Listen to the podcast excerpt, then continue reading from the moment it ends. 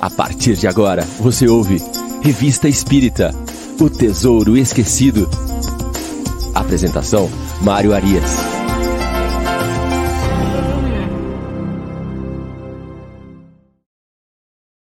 Olá, amigo ouvinte da Rádio Idefran. Estamos de volta com o programa Revista Espírita O Tesouro Esquecido. Hoje é sábado, dia 3 de dezembro de 2022. É isso mesmo que você ouviu, 3 de dezembro é o ano já chegando ao seu final. Já já tem Papai Noel por aí e já vamos chegando aí nas derradeiras horas desse ano de 2022. Muito bem, mais um ano de aprendizado aí. E por aqui, nós estamos abrindo a nossa manhã de programas ao vivo da Rádio Defran. Sempre às 9 horas da manhã, a revista Espírito Tesouro Esquecido. Logo mais às 10 horas, o livro dos Espíritos em Destaque.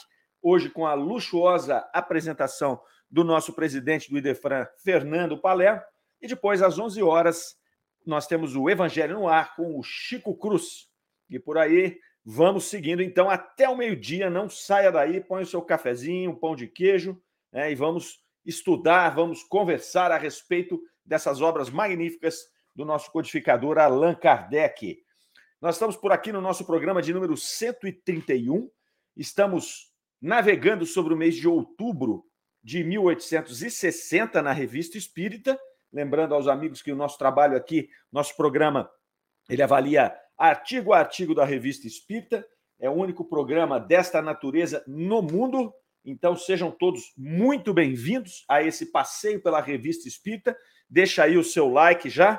Aqueles que gostam do programa, fiquem conosco até o final. Vai deixando seus comentários aí no chat. A turma do chat já está chegando aqui turma já está se comunicando, já está aqui se posicionando para a gente começar esse nosso programa de hoje. Nós estamos lá com a Shirley Rejane, foi ela que chegou primeiro hoje às 8h47, direto de Poços de Caldas, Minas Gerais.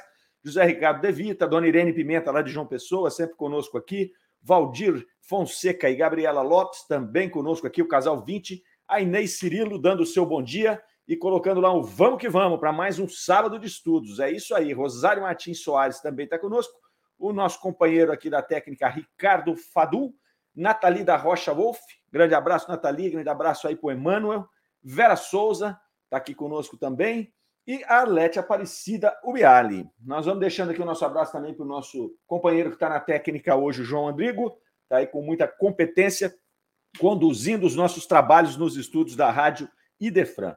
Muito bem, vamos que vamos, sem mais delongas, nós estamos aqui trabalhando na sessão do mês de outubro da Revista Espírita, chamada Dissertações Espíritas. Passamos por algumas na semana passada. Também lembramos aos amigos que todos os nossos programas ficam disponíveis na playlist lá no YouTube. Basta você chegar no YouTube, colocar lá Rádio Idefran, procura a playlist Revista Espírito Tesouro Esquecido, tá tudo lá, desde o primeiro programa até o programa número 131.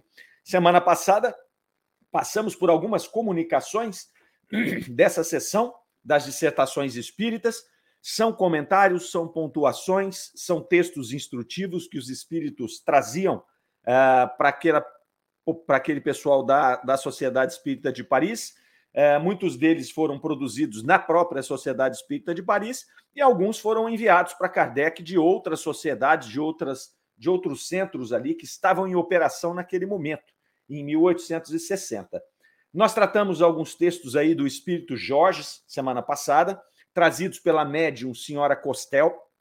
É, esses textos aí eles foram agrupados aqui é, com um tema central, que é o tema dos espíritos da erraticidade ali. Então, ele vai nos dando um panorama de como é a vida dos espíritos, como os espíritos se comportam. Ele vai falar das categorias dos espíritos, né, fazendo até uma referência ali, um paralelo com a escala espírita. Isso estamos falando do, do espírito Jorge aqui, então ele traz é, a opinião dele, a posição dele. É, muito interessante, ele falou do castigo, ele falou dos espíritos é, da, da, na erraticidade ali, das categorias dele. E agora nós chegamos num, num, num, num pequeno, uma pequena dissertação do espírito Jorge ainda, onde ele vai falar dos espíritos puros. O que, que acontece aqui? Nós estamos em 1860. Nós lembramos que Kardec eh, lançou a primeira edição do Livro dos Espíritos em 57, depois em 61, é, 60, 61 ali, é, foi lançado em 60 mesmo, foi lançada a segunda edição. Na segunda edição, Kardec amplia ah, bastante a escala espírita, coloca a escala espírita como nós a, entendemos hoje, porque ela, desde 60, que ela vem da mesma forma. É, e é interessante porque muitas dessas informações aqui que o Espírito Jorge traz, trazem detalhes aqui que são colocados ali. Então a gente não sabe né, quem vem primeiro aqui, se é o ovo ou se é a galinha. Se esses, essas dissertações do Jorge aqui, né, obviamente juntamente com várias outras, porque Kardec usava essa metodologia, fizeram parte do conteúdo que gerou a escala espírita, né, na forma como ela é, porque Kardec já tinha mencionado as categorias anteriormente, mas ele detalhou melhor na segunda edição, né, ou se isso aqui veio é, após Kardec já ter definido a escala espírita com os seus detalhes.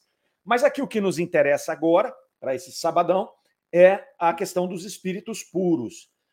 Kardec é, lá na escala espírita, dedica um trecho menor a, a, a, tratar dos espíritos puros, e aqui o Espírito Jorge vai dar também um panorama é, com algumas coisas que estão lá no, no, no, livro dos Espíritos e outras que ele aprofunda um pouquinho mais aqui, mas é um texto, apesar de pequeno, muito profundo. A gente vai aqui é, dissecar esse texto. Vamos aqui começar a tratar frase por frase desse texto para a gente poder ter um pouquinho mais de acesso a, a um pouquinho mais de reflexão sobre os espíritos puros. A gente fala muito, muito, muito dos espíritos da terceira ordem, né, que somos nós aqui, a maioria de nós, a esmagadora maioria daqueles que habitam o planeta Terra. Então a gente trata muito das nossas questões, da forma como nós somos, da nossa diversidade aqui da terceira ordem. Falamos um pouco menos dos espíritos da segunda ordem e falamos quase nada dos espíritos da primeira ordem, dos espíritos puros. Né? Primeiro, porque não vieram muitas informações, né? E talvez porque estão muito longe de nós. Mas aqui ele faz um texto bonito que a gente vai tratar com detalhes aqui e refletir sobre alguns pontos. O Espírito Jorge começa da seguinte maneira: os espíritos puros são aqueles que, chegados ao mais alto grau de perfeição, né, eh, são julgados dignos de serem admitidos aos pés de Deus. O esplendor infinito que os envolve não os dispensa de serem úteis na, nas obras da criação. Então, aqui uma primeira informação que, que ele nos dá, né, do grau de elevação desses espíritos puros. Então, eles estão lá no mais alto grau de perfeição que nós podemos compreender, né, é, muito próximos ali de Deus, sobretudo se compararmos com nós aqui. É, mas ele já coloca claramente aqui: isso não os dispensa de serem úteis nas obras da criação. Então, o trabalho é constante. Nós temos referências entre nós, e aí eu não estou falando de referências espíritas, eu estou falando de referências católicas, principalmente, onde nós temos a figura dos anjos. E essa figura dos anjos, ela foi transmitida para nós como seres é, que não têm ali trabalhos específicos, né? Então, tanto que nos desenhos, na, nas artes sacras, da, da, sobretudo da Idade Média, os anjos apareciam lá de asinha, tocando harpa, né?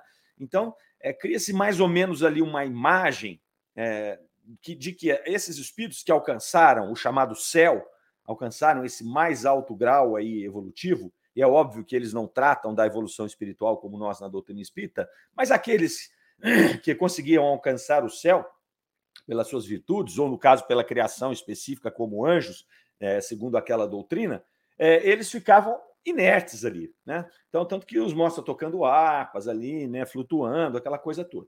E a gente vê aqui dentro dos ensinos da doutrina espírita que não tem nada disso. É, eles não estão liberados do trabalho, muito pelo contrário, eles têm responsabilidades muito fortes sobre eles ali. Né?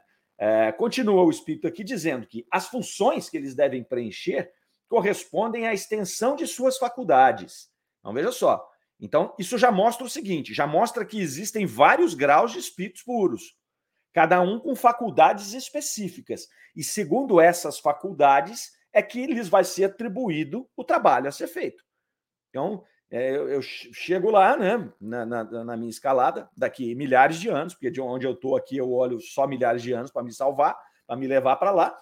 É, eu chego lá, então eu vou ter as minhas habilidades, eu vou ter ali as minhas, as minhas características não é? e as minhas faculdades, e a partir daí vai me ser destinado o trabalho. Olha, você, o espírito cabeçudo aqui, o que ficou batendo cabeça aí milhões de anos, você vai fazer esse trabalho aqui, específico, porque você tem essas características é, que facilitam a isso.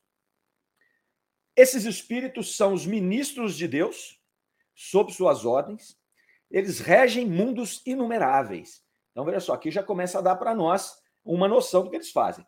Dirigem do alto os espíritos e os humanos. Então, quando eles chegam nesse patamar de espírito puro, né, de acordo com as suas características, com as suas faculdades, vai ser atribuído o que eles vão fazer, mas já nos dá aqui uma imagem, uma noção da natureza desse trabalho. Então, a natureza desse trabalho é reger mundos e cuidar dos espíritos e dos encarnados que estão nesses mundos. Olha que coisa maravilhosa, né?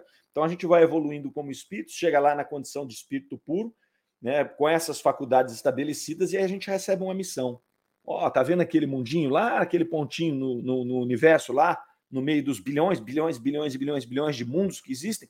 Tá lá, aquele mundo lá está se desenvolvendo, né? E você vai fazer parte da regência daquele mundo. Você vai cuidar daqueles espíritos que estão lá naquela esfera, que estão ali naquele ambiente fluídico ali, encanando, desencanando, que aí vai ficando mais ou menos naque, naquele processo de evolução do mundo e dos espíritos e dos seres que habitam esses mundos, né? que também é, é aquilo é um laboratório, é uma escola que vai propiciando essas experiências para esses espíritos. Então esse espírito puro vai ser encaminhado para lá para fazer a regência e para cuidar desses irmãos, né? já de um ponto de vista muito mais alto, ele olhando né, de uma forma como a gente olha um animalzinho de estimação, uma criancinha pequena, ali com as suas particularidades, né, compreendendo as suas atitudes, né, mediante as limitações que ele apresenta. Mas esse é o trabalho. Então, trabalham sempre e trabalham nessa condição, numa natureza muito maior do que o trabalho que a gente vem fazer aqui, o trabalho dos espíritos da segunda ordem. Né? Esses espíritos da primeira ordem, o trabalho deles é um trabalho superior, é um trabalho de regência. Eles vão reger esses mundos ali. Continua. Estão ligados entre si por um amor sem limites. E esse ardor se estende sobre todos os seres que procuram atrair para tornarem dignos da sua suprema felicidade. O amor é incondicional. Quando você chega nessa situação de espírito puro, você já você já expressa, você já vive o amor né? não da forma como nós vivemos aqui na terceira ordem, que na maioria das vezes o nosso amor é condicional, nosso amor ele vem das questões dos laços familiares, das afinidades, né? da troca de experiências, é, de, de, de, de, ver satisfeito situações que nós somos é, partidários. Então a gente acaba construindo amores aqui de maneira condicional. Né? Salvo aqueles amores de mãe para filho, pai para filho, né? mais mãe do que pai é, que é aquele amor incondicional. Não interessa o que você faça, eu te amo do mesmo jeito. Nós normalmente temos aqui um amor seletivo pelo nosso estágio evolutivo. Esse tipo de espírito da primeira ordem, espírito puro, o nome já fala, ele expressa um amor incondicional por todas as criaturas. E quando ele atrai essa criatura para perto das suas vibrações, é isso que ele emana, esse amor. Né? E nós temos aqui o exemplo de Jesus. E nós muitas vezes imaginamos, e já falamos sobre isso, do que seria o um encontro com Jesus.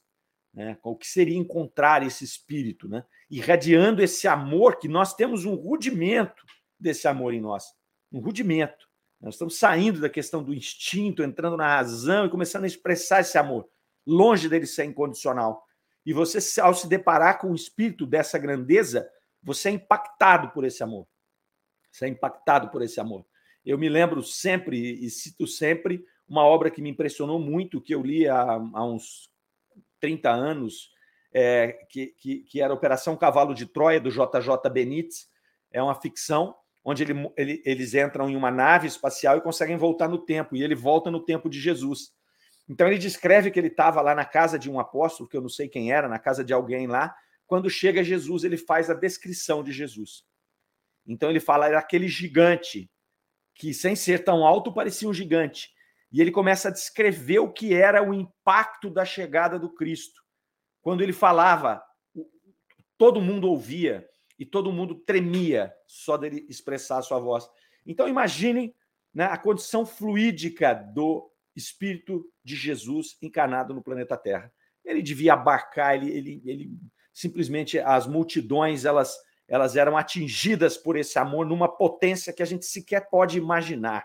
Então eu gosto muito desse trecho, porque eu acho que o JJ Benítez conseguiu descrever um pouco do que seria esse encontro com Jesus ali. Tanto que tantas, muitas vezes na, naquela época lá, as pessoas falavam: não, essa foi uma experiência que foi feita mesmo, existe essa máquina, porque não é possível essa quantidade de detalhes. Não, é uma ficção. Mas ele foi muito feliz ao descrever esse processo desse encontro com Jesus ali. Então eles têm esse amor incondicional.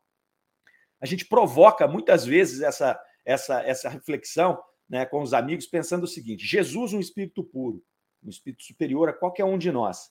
Ele amava mais Judas ou Maria? Vocês já refletiram sobre isso? Talvez nós até tenhamos falado sobre isso aqui ao longo dos nossos programas, porque é uma reflexão muito importante de ser feita. Né? Ele amava mais aquele que o, a mãe ou aquele que o traiu, aquele amigo que o traiu? Essa é uma pergunta interessante. E a resposta é uma só, não tem duas respostas. Ele amava os dois da mesma maneira porque o amor do Cristo, o amor do Espírito puro é incondicional. Ele conhecia a condição de cada um desses espíritos. Esses espíritos eram seus tutelados. Ele é o regente do planeta Terra, ele está aqui para reger a todos, e ele conhece todos esses que são, naquele momento, vistos como filhos. Ele sabe que são seus irmãos, mas na condição tão distante que eles estão, né, eles são tratados como filhos. E com um amor incondicional. Então ele amava a todos. Tanto que conta a história que Jesus foi resgatar Judas né, nas, nas, nas, nas esferas mais infelizes ali da espiritualidade, num processo de sentimento de culpa terrível. Né? Então conta a história que Jesus, a primeira providência dele foi resgatar aquele irmão. Então Jesus amava mais a quem? Jesus amava os dois de maneira exatamente igual, porque o amor é incondicional e o amor incondicional ele não tem regra, ele não tem régua. Eu gosto mais desse do que daquele é muito diferente da, da, nossa condição. Nós gostamos, nós amamos mais a quem? A nossa mãe ou a um desafeto ou, ou a uma pessoa desconhecida ou mesmo a um amigo qualquer. É óbvio que nós aqui, movidos pela, pela nossa simplicidade de espírito da terceira ordem, nosso amor é condicional ainda. Então, muito interessante essa colocação aqui. Depois ele continua: Deus se irradia sobre eles e lhe transmite, lhes transmite suas ordens eles o veem sem ser cegados por sua luz. Olha que lindo isso, né? Então, Deus se irradia sobre eles e lhes transmite as suas ordens. Eles o veem sem ser cegados por sua luz. Por quê? O livro dos Espíritos vai nos contar que é apenas nessa condição já de espíritos puros, de espíritos superiores, de espíritos da primeira ordem, que nós podemos compreender Deus. E quando ele fala que não ser cegado pela sua luz, se a gente pegar lá a pergunta número 11 de O Livro dos Espíritos, ela é assim, ó: Será dado ao homem um dia compreender o mistério da divindade? E os espíritos respondem: Quando não mais tiver o espírito obscurecido pela matéria e pela sua perfeição tiver se aproximado de Deus, ele o verá e o compreenderá. Então, esses espíritos eles se aproximam de Deus, eles conseguem compreender Deus, eles conseguem receber as ordens de Deus diretamente dessa irradiação da bondade divina. Então, imagina que coisa maravilhosa, né? imagina que lindo. Toda vez que eu leio esse trecho aqui, essa, mensagem, é, eu, eu fico pensando, né? O que deve ser isso? E a gente só consegue imaginar, a gente não tem referência para poder é, perceber o que seria essa aproximação. A gente é difícil você perceber uma aproximação com Jesus. Imagina com Deus, não é? É, é, é uma coisa espetacular, é maravilhoso você imaginar que um dia a gente pode estar lá e um dia a gente vai estar lá. É, é, demore o tempo que demorar. Nosso destino é chegar a espíritos puros e estaremos lá. Quanto à sua forma, o que nos diz Jorge, sua forma é etérea e eles nada têm de palpável falam aos espíritos, aos espíritos superiores e lhes comunicam a sua ciência. Tornaram-se infalíveis. Já são espíritos puros. Eles não têm mais esse processo de, de, é, de, de escolhas que vão fazer com que eles errem. Eles já não têm mais nenhum tipo de é, má inclinação entre eles. Eles são pura virtude. Por isso que eles são infalíveis. Porque o que é sermos falíveis? Sermos falíveis é poder, em algum momento, fazer uma escolha ruim, fora da lei natural. Nós só fazemos a escolha fora da, fora da lei natural porque essas características que estão fora da lei natural ainda habitam em nós. Ninguém dá o que não tem. Então, quando eu faço uma má escolha, e aí a pessoa pode falar, mas eu conheci o Mário, o Mário não era assim. O Mário não tinha, eu nunca imaginei que ele pudesse fazer essa escolha desse jeito. Na verdade, eu trazia em mim o germen daquela má, má escolha. Eu tinha isso em mim. Por uma questão de oportunidade, por qualquer tipo de gatilho, eu expressei aquilo e eu acabei tendo essa má escolha. Mas eu tinha isso em mim. A partir do momento em que eu me despojo desse tipo de sentimento, eu não o tenho mais, eu o substituí por virtudes, eu não consigo mais ter essa escolha ruim, porque eu só dou aquilo que eu tenho. Então, quando você vê alguém ou você mesmo cedendo a uma má inclinação, é porque você ainda tem aquela má inclinação em você. Você tem aquele germe. Esses espíritos puros não têm mais isso. Eles são pura virtude, pura sabedoria. Então, jamais eles vão fazer uma escolha fora da lei natural, porque eles só têm dentro deles a lei natural estampada. Eles não têm mais os vícios humanos, eles não têm mais instintos, eles não têm mais isso. Isso tudo já ficou para trás no seu processo evolutivo. É muito bacana isso daqui. Em suas fileiras, continua, em suas fileiras é que são escolhidos os anjos da guarda, que bondosamente baixam o olhar sobre os mortais e os recomendam aos espíritos superiores que os amaram. Estes os escolhem entre os espíritos da segunda ordem os agentes de sua direção. Então, olha como essa cadeia vai se, se ampliando, né? Nós sabemos que todos nós temos um anjo da guarda, um espírito protetor, que ele é de uma categoria superior à nossa. Então, vamos lá, se nós estamos na terceira ordem, muito provavelmente nosso espírito protetor vai ser da segunda ordem, mas ele é eleito lá por um espírito puro. Ele que vai determinar, olha, vocês vão fazer. Lembra que aqui os espíritos puros recebem as suas funções, né, conforme as suas faculdades? A mesma coisa acontece com os da segunda ordem. Então vai juntar uma turma lá, vai dizer, ó, vocês aqui estão na, na, na, no grupo que vai é, ter como trabalho, ter como missão ser espírito protetor, anjo da guarda, desse grupo de espíritos da terceira ordem, por exemplo, que ali estão, né? E que nós precisamos trabalhar todos juntos para poder auxiliar esses espíritos no processo evolutivo, porque a lei divina tende a atrair, ela quer atrair a todos para espíritos puros. Então é todo um processo e esse processo é muito bem definido.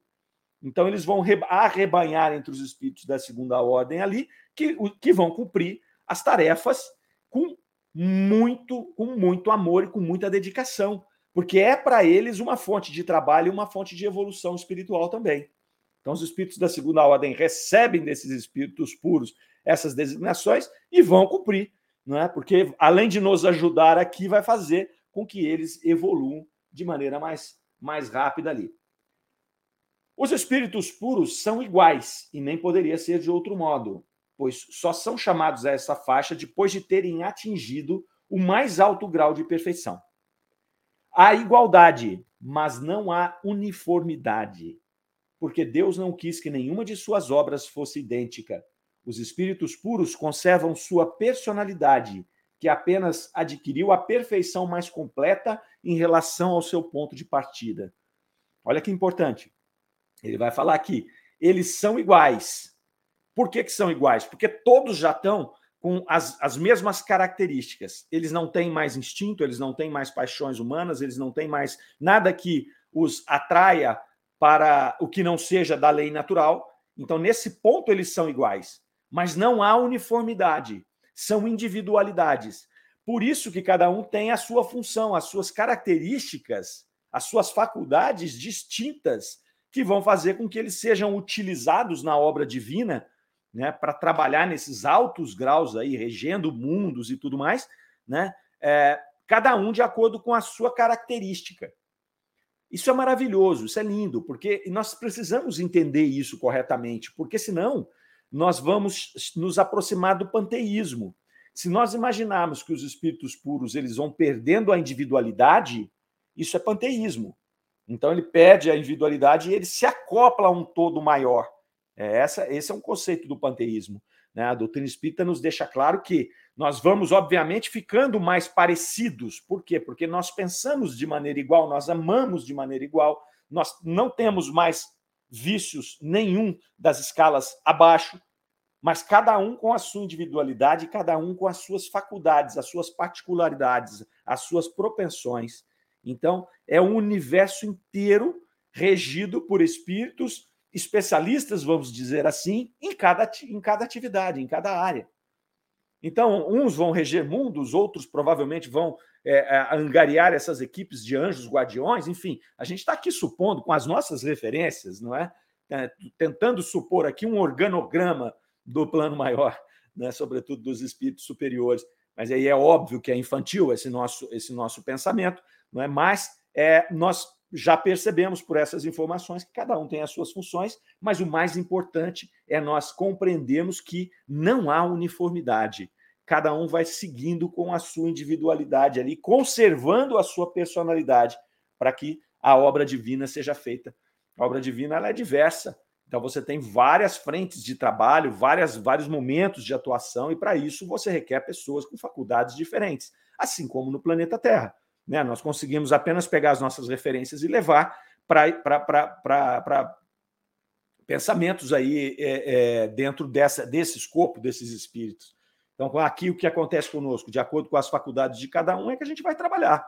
Né? Eu trabalho mais na linha de exatas, né? desenvolvimento de sistemas, administração de empresas e tudo mais.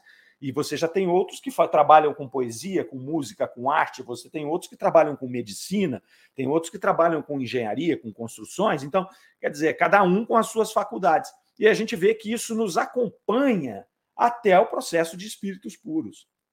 É maravilhoso ver esse encadeamento do universo, né? Tudo vai se encadeando, tudo vai se, se, se fechando, construindo uma grande obra que é a obra divina.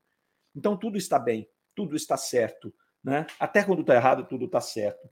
Então, assim, nós encerramos essa primeira comunicação aqui do Espírito Jorge, que eu acho maravilhosa. Né? Convido os amigos aqui a pegarem novamente e lerem trecho por trecho, palavra por palavra, né? e tentar se colocar nessa condição, porque nos dá um ânimo enorme, nos dá um conforto enorme saber que nós vamos chegar nesse ponto um dia na, nessa nossa longa trajetória ali, é, como espíritos em evolução.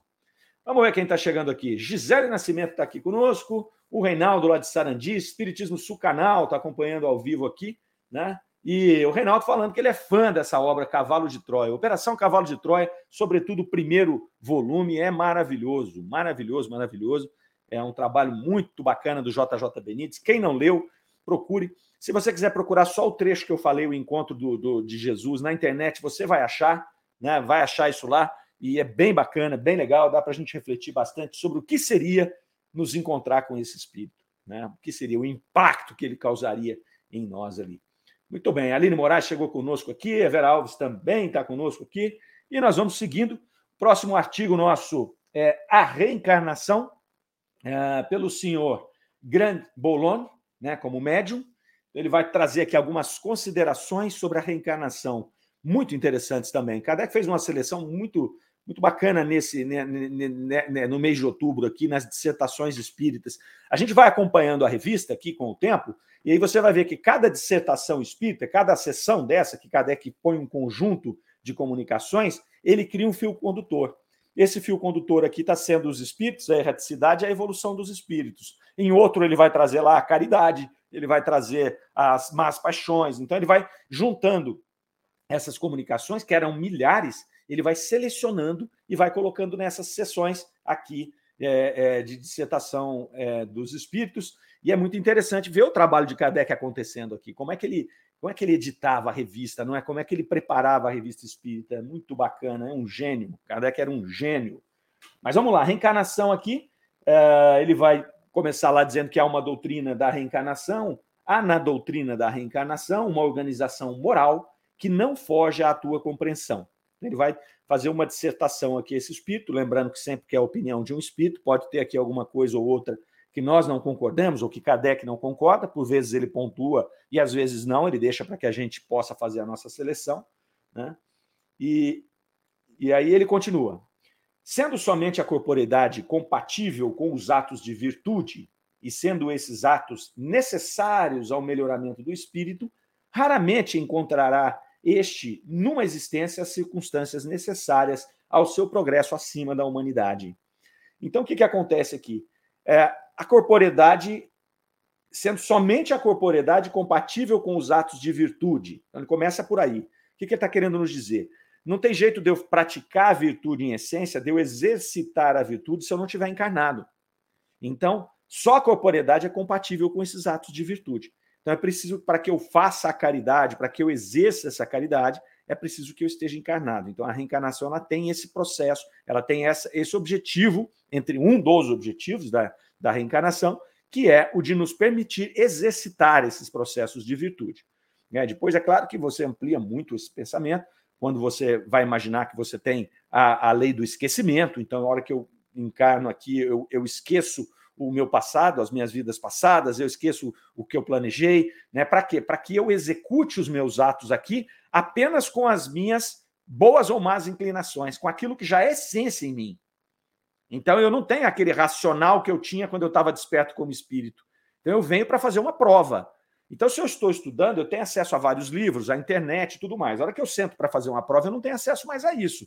É só o meu conhecimento intrínseco. A reencarnação é isso. Quando eu venho e ocorre o esquecimento do passado, é aquilo que eu aprendi que eu vou executar. Eu não tenho como perguntar, eu posso até acessar meu espírito protetor, meu anjo guardião, meus espíritos familiares, me conectar com eles. É até permitido que se faça isso. A gente não faz porque não quer, né? Mas é permitido que se faça isso. Mas eu não consigo ter acesso claro a essas informações. Então eu vou agir aqui de acordo com aquilo que eu já trago em mim. Por isso que nós falamos anteriormente que ninguém dá aquilo que não tem. Então eu vou exercer aqui a virtude, eliminar as minhas más inclinações a partir do exercício. É isso que ele começa nos falando aqui, quando ele fala que somente a corporeidade é compatível com os atos de virtude. Depois ele continua: considerando-se que a justiça de Deus é incompatível com as penas eternas, deve a razão concluir pela necessidade, e aí vai dar dois pontos. Né? Então, o que, que acontece? Nós tínhamos ali vigentes, 1860, muito fortemente a questão das penas eternas. Então, se eu fui mal nessa vida, eu vou para o inferno, se eu fui bom, eu vou para o céu.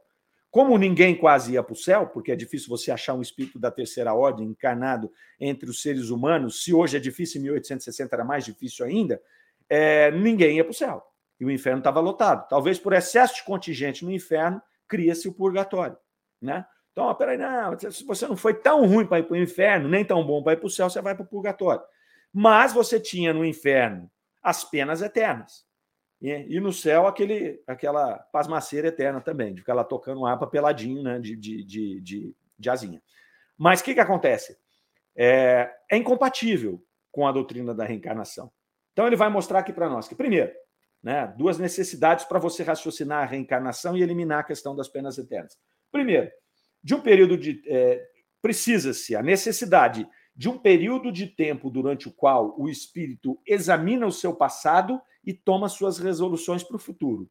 Então, ele está falando aqui da reencarnação, mas do ponto de vista dessa necessidade de você planejar o que você vai fazer na reencarnação na erraticidade.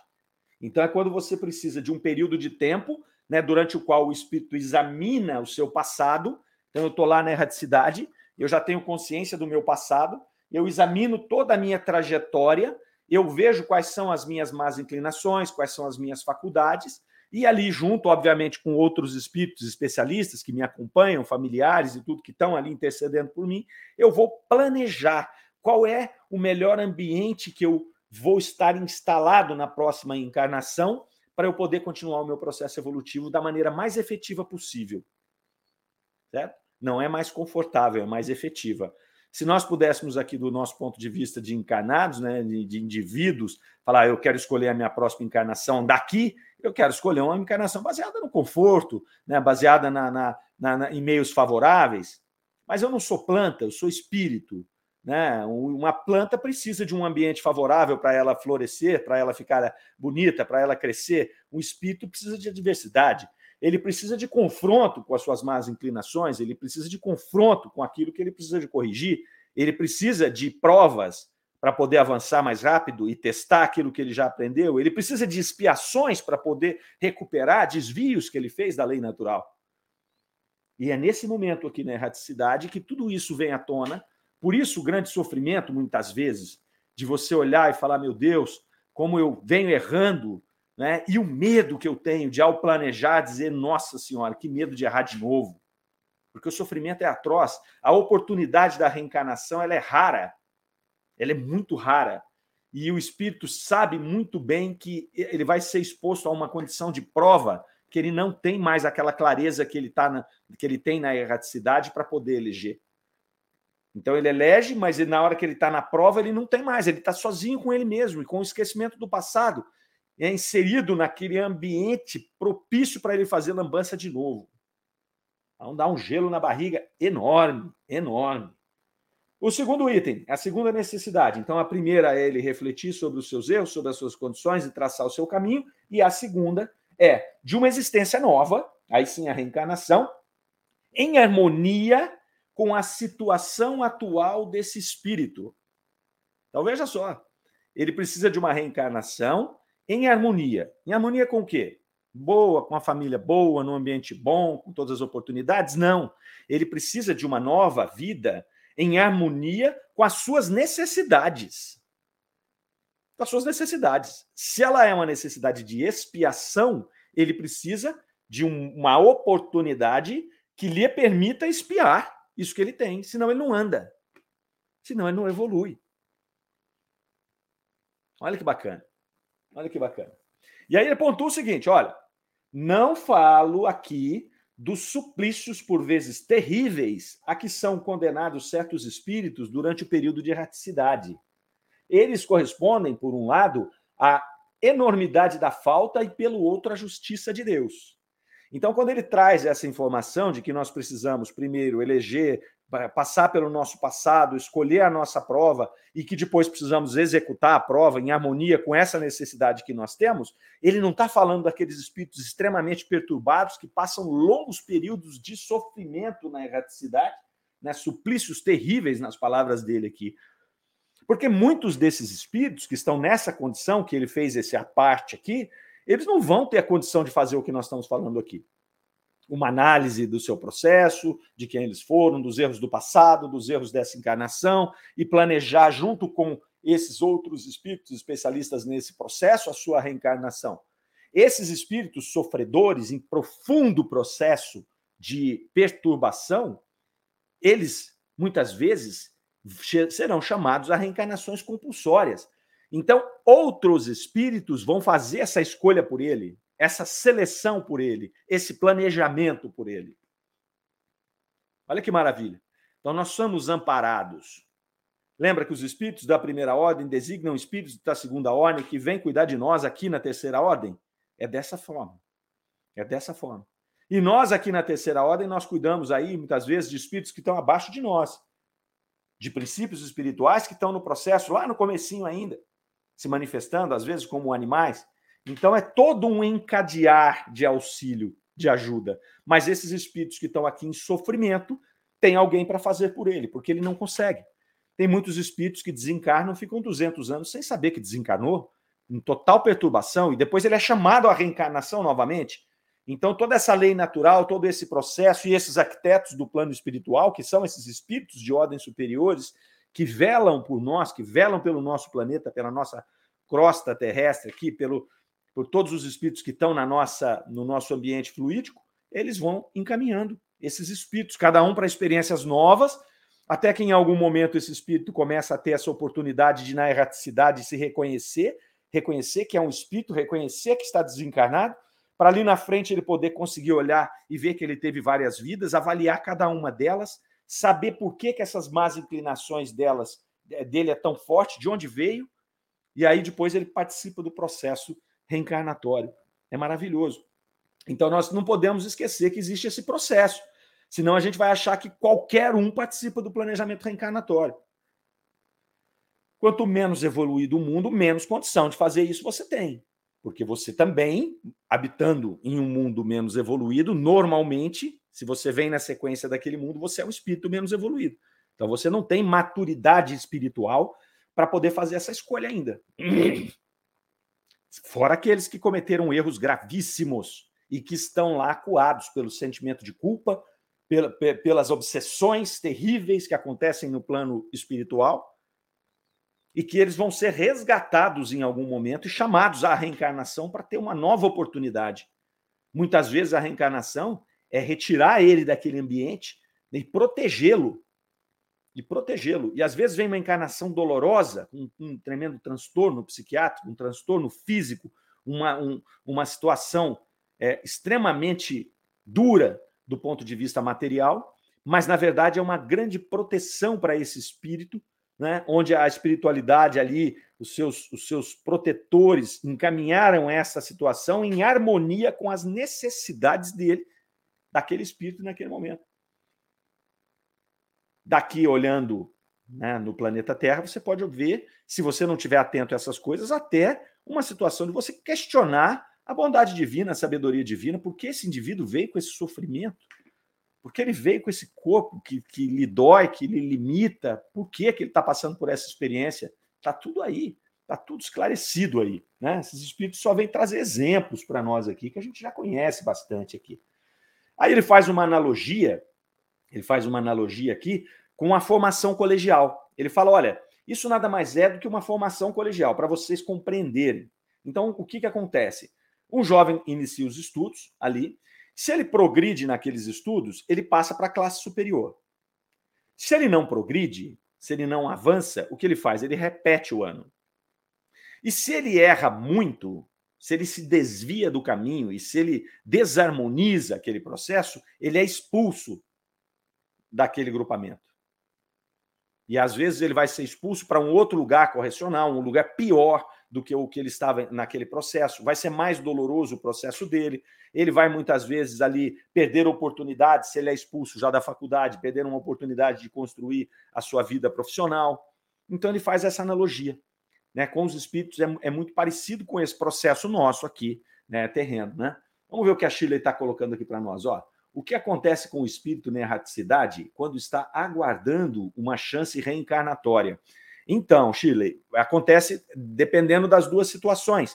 Ele vai, se ele estiver numa condição boa, que é a que a gente espera estar, e vamos trabalhar para tentar estar, né, uma situação de esclarecimento, de conhecimento da nossa individualidade, né, é, esse espírito ele vai fazer o quê? Ele vai se instruindo. Os espíritos falam muito sobre isso. Eles se instruem, eles se preparam, eles dialogam, eles estudam, eles observam as experiências para poder construir um plano harmonioso às suas necessidades.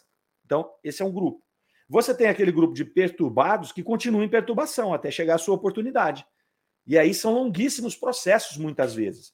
Às vezes o espírito desencarna e rapidamente ele reencarna. rapidamente ele tem, por mérito, por uma série de situações, por intervenção de outros espíritos, ele reencarna rapidamente.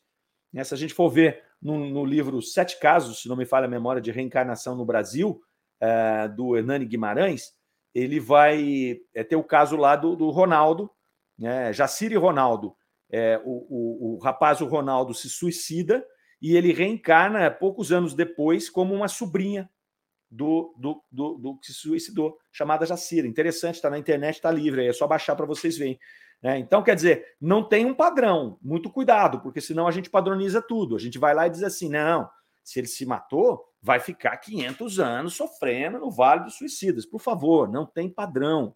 Cada espírito é de um jeito, cada um traz uma história, cada um tem uma situação atenuante ou não, é, cada um vai se comportar de uma maneira tem aqueles que vão se comportar com sentimento de culpa mais longo, o outro vai, vai ter o sentimento de culpa, vai sofrer também da mesma forma, vai, vai despertar mais rápido, já vai buscar uma oportunidade, entendeu?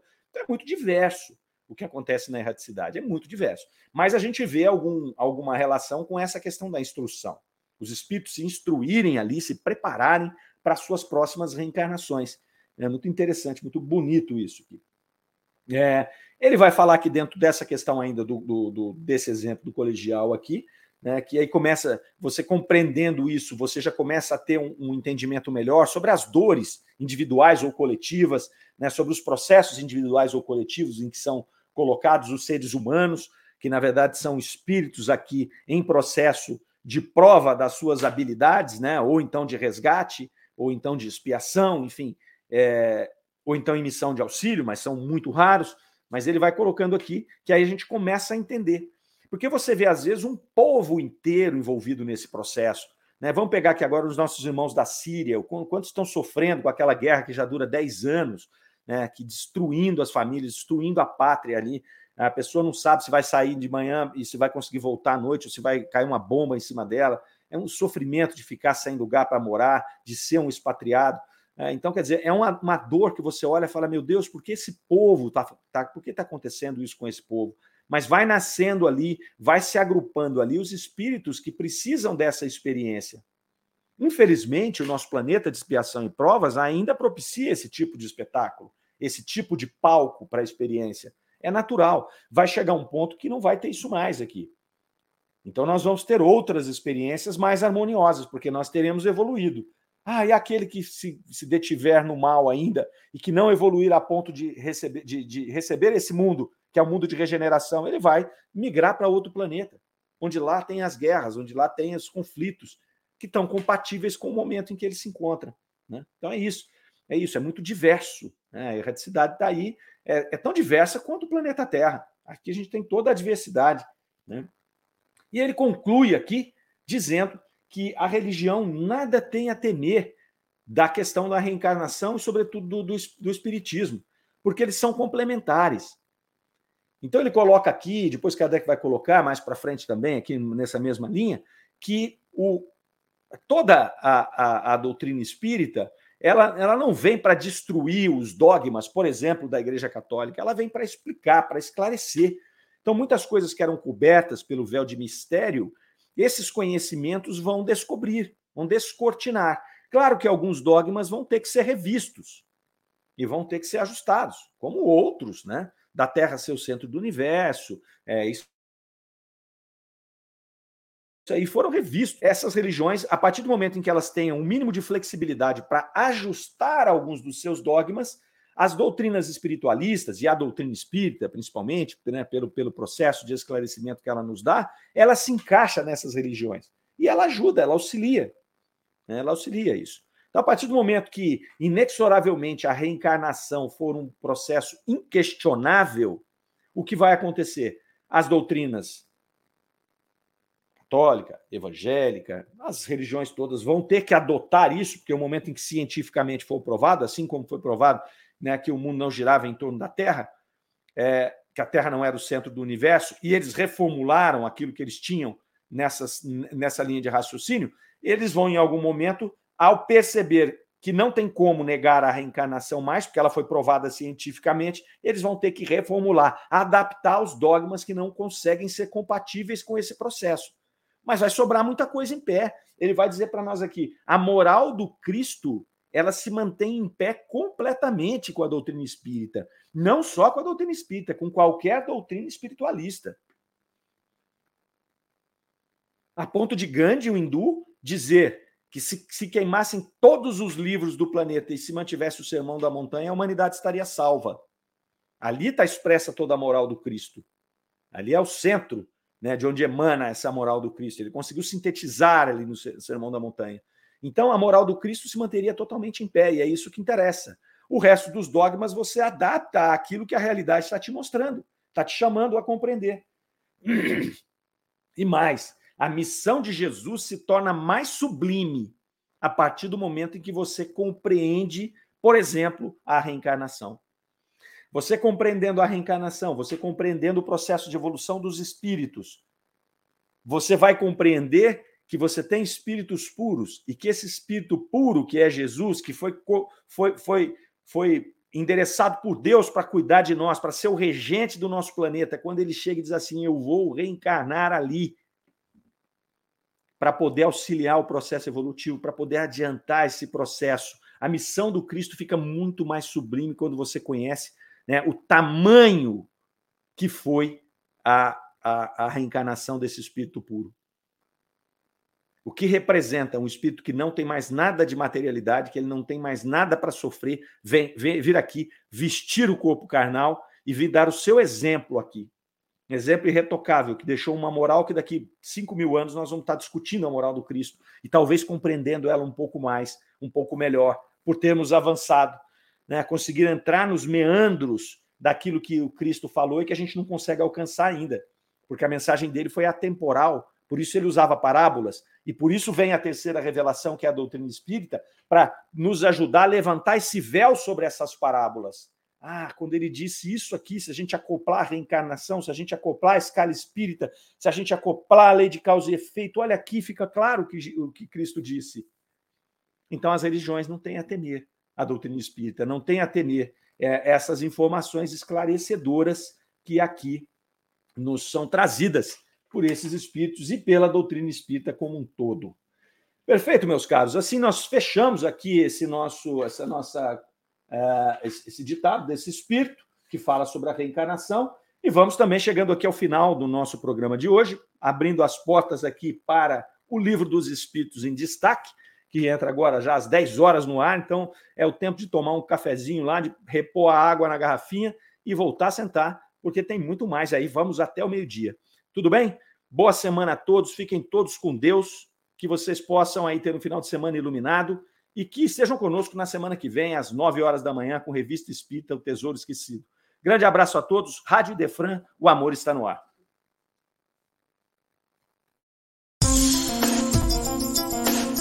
Você ouviu Revista Espírita O Tesouro Esquecido.